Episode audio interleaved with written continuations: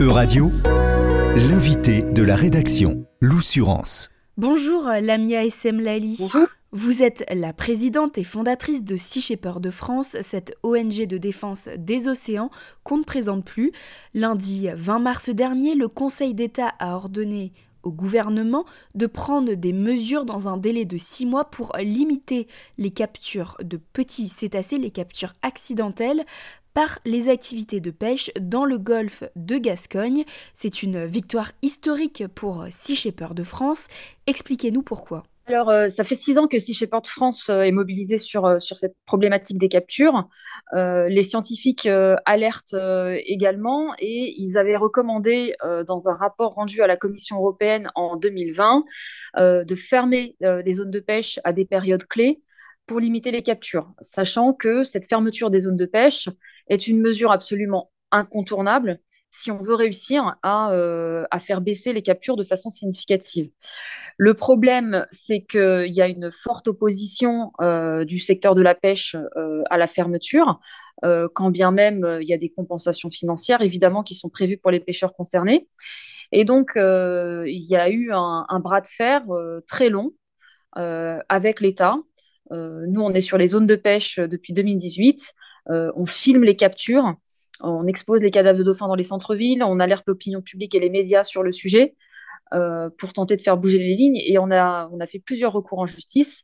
Et enfin, enfin cette fois-ci, le Conseil d'État euh, nous a suivis en, euh, en exigeant ces fermetures des zones de pêche que l'État se refuse à mettre en place. Il y a donc ce délai de six mois.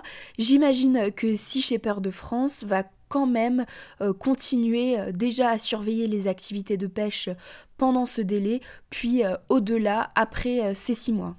Alors bien sûr, oui, effectivement, ce délai de six mois, euh, il, est, euh, il est un peu problématique parce que euh, six mois, c'est long. on s'attend à ce qu'il y ait encore un épisode massif de, capture cet été, parce qu'il y en a tous les étés.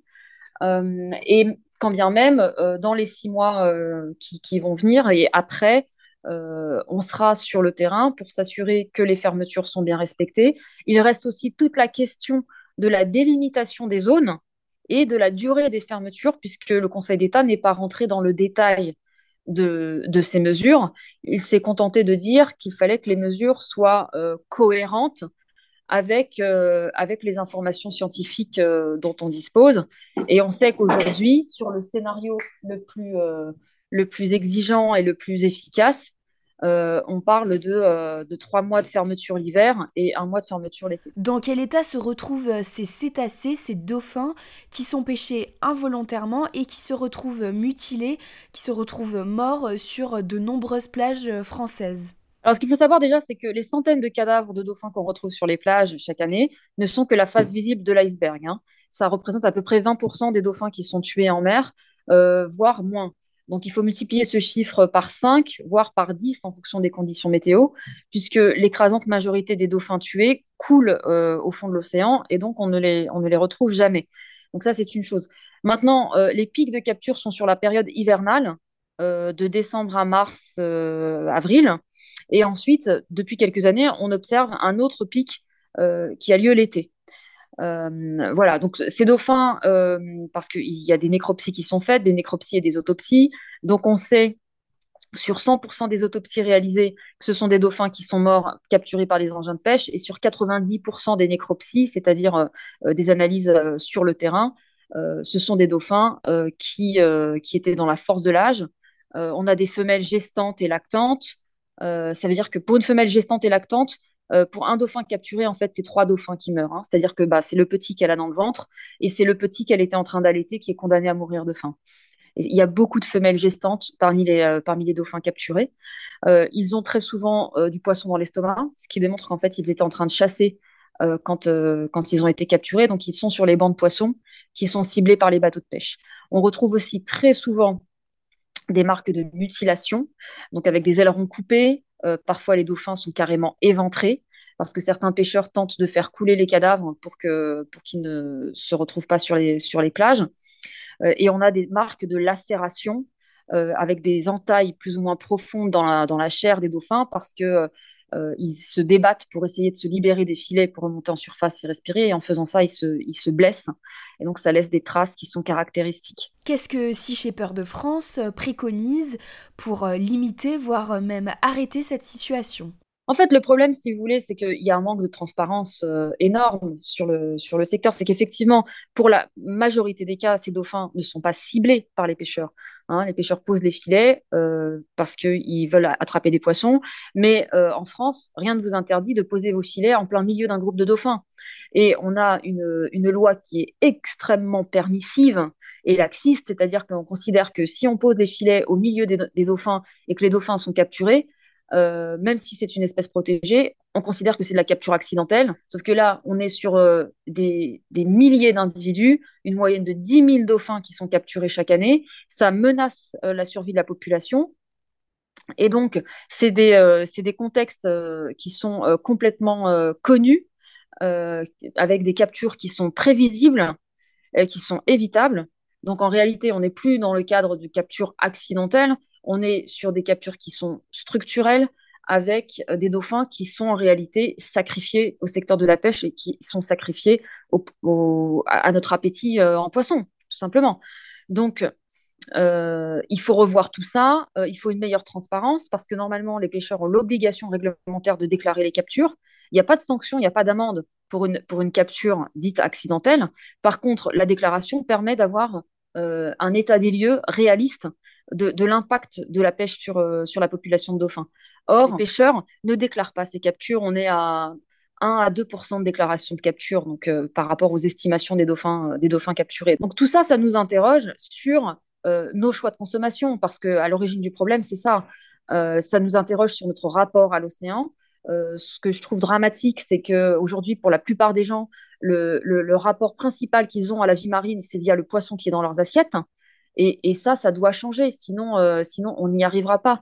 Euh, moi, je, cite souvent Éric Tabarly, le célèbre navigateur euh, français, qui disait Pour les Français, l'océan, c'est ce qu'ils ont dans le dos quand ils étalent leur serviette de bain sur la plage.